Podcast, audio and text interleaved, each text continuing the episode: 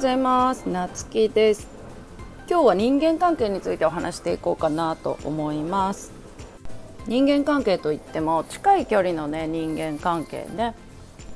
よくあの夫婦とかでも価値観違いますとか価値観違うんで離婚しましたとかうちの旦那が分かってくれないとかそういう話をよく聞いたりするんよね。でなんかうちは人のことなんか分かるわけないじゃんってずっと思っとって。だって価値観ってその人それぞれ違うしさ例えば同じ家で生まれて同じ親にね同じ食べ物を食べて同じ親に育てられたって全然価値観って違うしね。うち姉2人いるけど全く価値観も性格も違うし本当に話も合わないし全然だから一緒にいても楽しくないしストレス溜まるから私はあんまり関わらんようにしとるんよね関わらんようにしとるっていうかまああんまり関わらない。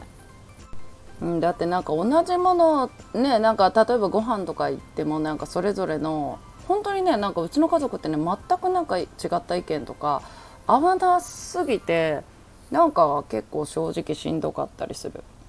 でもそれって違う人間なんだから当たり前じゃんってまあうちは思っとってじゃけんなんかあの自分でねえこうじゃんかみたいに自分の意見を押し通すこともないし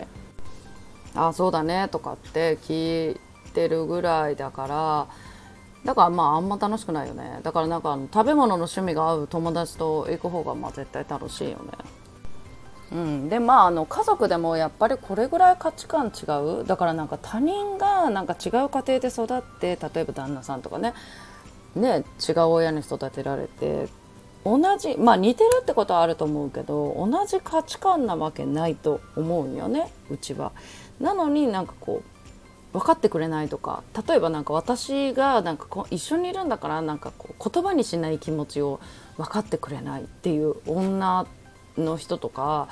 よくね言いがちなんだけど分かるわけないじゃん口にしてもって思う。でやっぱりうちのところに相談に来る人にはも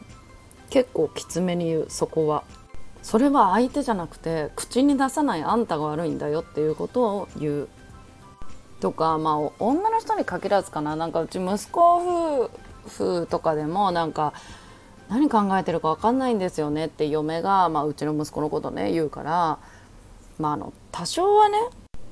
普段は何考えてるか分かんなくてもいいけどなんか急に不機嫌そうになるとか言うのはやめた方がいいよってだからその内容は言わんくても「あ今日疲れてるからちょっと一人にして」ぐらいの一言はまあそれはなんかもう本当は言わんくてもほっとけばいいんだけどまあでもそれは思いやりなんじゃないのって思う。うん、だってあのね全然違う価値観の人と一緒に生活するわけだから、まあ、嫁からしたら自分がイライラしても多分、ね、その黙るってことがないから多分旦那がそういう風にねなんか疲れて喋れなかったりするっていう行動が多分理解できんけそういう風に言うんだと思うよね。だからあのまずはね全員価値観が違うっていうことを理解した方がいいと思う。そして絶対分かり合える完璧に分かり合えることはないんだっていうことをみんな知った方がいいと思う。そうするとねなんか人にね分かってくれないとかなんか価値観が合わないとかそういう感情もね出てこないんじゃないかなまあ私は出てこないけどねそういうふうに考え方を変えてからね出てこないかなと思う。ということで今日はね人間関係についてお話してきました。それじゃあまたお会いしましょう。